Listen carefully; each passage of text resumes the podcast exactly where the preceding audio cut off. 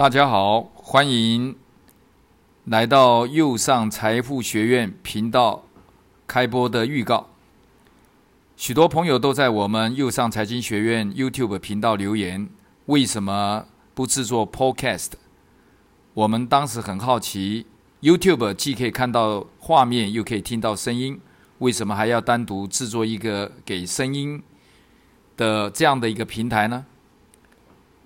随着越来越多朋友的留言，我们也关注到，原来大家有这样的一个需求，我们也决定从善如流，所以又上财富学院 Podcast 这个频道即将开播。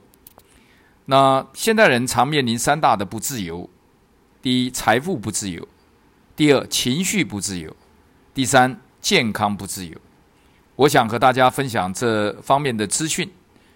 我们第一个阶段的主题会着重在财富自由的创造，这主要的内容来自于二零二零年三月十八，我们 YouTube 开播所做的一些内容。和 YouTube 不同的是，Podcast 加了新的内容和新的精神，也就是我和学员们事隔一阵子后回顾和重听所得到的感想和评论。看看当时那些投资决策下达的当下，这些判断是对还是错？如果对，对在哪里？如果错，又错在哪里？事隔多日后的回顾，我们可以温故知新吗？多数的朋友告诉我们，答案是肯定的。如果你是我们 YouTube 会员，我建议你重听，可能有不同的感受。第二个阶段，我们会聊点生活事。